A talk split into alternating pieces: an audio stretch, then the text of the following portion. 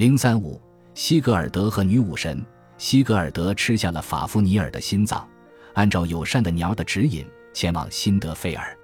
这座山峰四周有盾墙环绕，围墙中沉睡着一位披着锁子甲的女武神。她违背了奥丁的命令，将胜利赐予了一位年轻英俊的王子，让他击败了年长的对手，因此受到了奥丁的惩罚。奥丁用沉睡荆棘将他刺伤。并欲令他必将嫁为人妻。年轻的英雄唤醒了沉睡的女武神，获得了热情的欢迎。女武神给了他一杯记忆之酒，向他传授了种种魔法技艺和处世之道。接下来的故事在北欧神话中出现了不同的版本。艾达诗歌把这位女武神称作西格德里夫，而且他的建议还没说完，诗歌就结束了，标志着后面的一整段手稿业已遗失。在接下来的一首诗中，西格尔德已经来到了匈乌基家族的王庭，因为七舅的欺骗，陷入了三角恋情之中。在沃尔松格萨家中，这位女武神的名字变成了布伦希尔德。在这里，她替代了西格德里夫的职能，却不仅限于给英雄提出重要的忠告，还起到了更大的作用。布伦希尔德这个角色里显然有女武神的成分。因为在萨迦中，西格尔德在山上对他许下婚约，然后就继续骑马上路了。至少在萨迦中，年轻的英雄把英雄史诗的世界抛在身后，进入了宫廷的浪漫氛围。这里和过去的所有王宫一般，充满了两面三刀的权谋。尽管西格尔德先发制人，杀死了自己的养父，但他还没有做好准备，难以应对即将遭遇的种种政治伎俩。西格尔德来到匈乌基家族的王宫，宫殿坐落在莱恩河畔的沃尔姆斯。古恩纳尔和霍格尼两位王子热情地欢迎了他。王后格里希尔德意欲和他联姻，把自己的女儿公主古德露恩嫁给他。古德露恩很快爱上了英俊的莱克。格里希尔德给西格尔德喝下了带有魔力的遗忘之酒，让他忘记了从前的誓言，很快和古德露恩许下了婚约。这时，古恩纳尔决心觅一家人为妻，恰巧听闻了女武神布伦希尔德的芳名。布伦希尔德住在被火墙环绕的宫殿里，并且发下誓言：只有可以越过火墙的勇士才能成为她的丈夫。两个年轻人一同前往，但古恩纳尔的马却被火墙吓得止步不前。只有格拉尼才有胆略越过熊熊烈焰，借助格利希尔德的魔法。古恩纳尔和西格尔德互换了容貌，顶着古恩纳尔的脸，西格尔德跨过了火墙，和布伦希尔德共度三天三夜。每天晚上，他都把自己的宝剑放在床中间，以证两人的清白。布伦希尔德十分懊恼，觉得事情完全不对头。难道不是只有他的未婚夫西格尔德才可以跨越火墙吗？为什么在此要娶她为妻的人，却明明白白是古恩纳尔？作家马文博吉斯曾经基于沃尔松格传说写过两部青少年小说，故事设定在未来的赛博朋克英国，基因工程已经普及，敌对的黑帮势力争夺着伦敦的控制权。第一本书《血潮》重述了西格蒙德和西格妮的故事，第二本书《血颂》则追寻了西格尔德的命途。他需要从地下城解救出被困的布莱安妮，相当于布伦希尔德。面对两个朋友古纳尔和霍格尼做出的欺骗之举，伯吉斯从电脑游戏、电影和漫画中获取灵感，进行了杰出的想象创造。两本小说都生动地重构了传说，契合了青少年追寻自我、探索信念的挣扎努力。两对新人一起举办了婚礼，在婚礼上。遗忘之久的效力消退了，西格尔德想起了曾经发下的誓言，却决定保持沉默。眼见西格尔德背叛了自己，布伦希尔德又惊又痛。后来有一天，当古德路恩和布伦希尔德一同在河中沐浴，谈起前世，两人陷入了争执。古德路恩揭露了事情的真相，布伦希尔德终于知道自己上当受骗了。布伦希尔德把自己关在房里。一心想要报复，古恩纳尔和霍格尼都安慰不了布伦希尔德，哪怕悔恨的西格尔德提出休妻再娶，也无法平息布伦希尔德的怒火。我一定要拥有西格尔德，不然就要了他的性命。我必会把那个年轻人抱在怀中。此刻说出的话，稍后将令我追悔。他已有古德路恩为妻，而我嫁给了古恩纳尔。可恨的诺伦女神让我们永受折磨。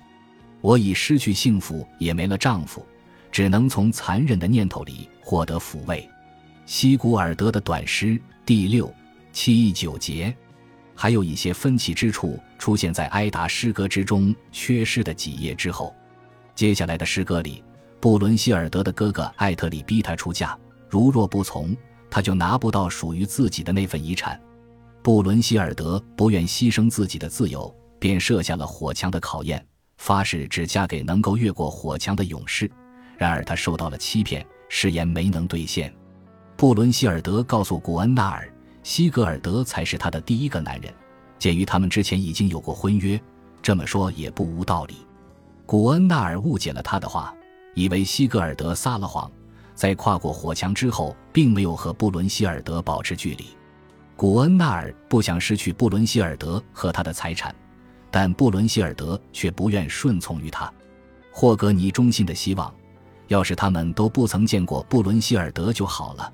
而布伦希尔德则想置西格尔德于死地，这场家庭纷争很快到了紧要关头。古恩纳尔和霍格尼曾经对西格尔德发过毒誓，因此不敢亲自动手。可他们最小的弟弟古特乌姆不曾许下诺言，他们便给他喂下了强力的魔药，让他杀死西格尔德。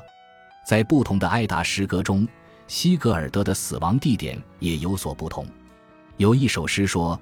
英雄死在回家的路上，失去主人的格拉尼跑回家，找到古德路恩，传递了他的死讯。还有一首诗说他死在森林里，是在外出捕猎时被杀。中古高地德语的《尼伯龙根之歌》里也是这个版本。在最有分量的一篇古诺斯语传说中，古特乌姆把西格尔德杀死在床上，旁边还睡着古德路恩。当古德路恩醒来之后，发现自己沐浴在丈夫的鲜血之中，古德路恩遭此重创，一开始哭都哭不出来，直到姐妹们让她看到了丈夫的尸体。布伦希尔德的怒火依然没有平息，他对这些女人发出诅咒，怪他们让古德路恩恢复了理智。古德路恩前往丹麦避难，远离西格尔德死后的喧嚣纷争，复仇显然不在他的考虑范围之内。若是为丈夫之死杀死谋害她的兄弟手足，她的亲族也将被毁灭殆尽，并不能给他带来补偿。况且又有谁能助他实施复仇呢？布伦希尔德很快意识到，让人杀死了西格尔德，他自己也没有了活下去的理由。他爬上西格尔德火葬的柴堆，准备赴死。在临死之前，做出长篇预言，昭示了雄乌基家族暗淡的前景。沃尔松格家族就这样终结了。西格尔德和古德路恩的幼子西格蒙德也和父亲一起被杀死了。布伦希尔德死得十分壮烈。艾达诗歌《布隆希尔德赴阴曹之旅》讲述了布伦希尔德死后寻找西格尔德的旅程。在路过一个女巨人家的时候，他遭到了对方的斥责：“安佐织布更加适合你，总好过追寻另一个女人的丈夫。”布伦希尔德把女巨人贬为你这个蠢到家的女人，并急切地为自己辩白：凶乌鸡的继承人夺走了我的爱情，还让我成了不守誓言的人。说完，他继续奔向他挚爱的西格尔德。两人重新聚首之后，再也没有被拆散。在瓦格纳笔下，布伦希尔德是在第三部《齐格弗里德》的第三幕被英雄齐格弗里德唤醒的。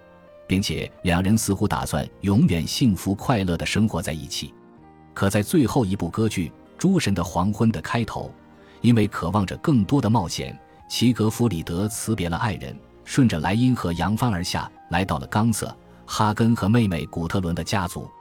就像萨迦中所说的那样，他们用遗忘之酒和交换容貌展开了秘密的骗局。布伦希尔德上当受骗，不情不愿地嫁给了冈瑟。等到布伦希尔德得知事情的真相，他把齐格弗里德的致命弱点告诉了哈根。当他们去森林里打猎的时候，齐格弗里德就被谋杀了。布伦希尔德决定为爱人殉情，死在了火葬的柴堆上。这也预示着诸神的统治就要终结。尤其格弗里德赠给布伦希尔德的那枚受到诅咒的戒指，后来又回到了齐格弗里德手中，最后被布伦希尔德交还给了莱茵的仙女，也就是戒指最初的主人。本集播放完毕，感谢您的收听，喜欢请订阅加关注。主页有更多精彩内容。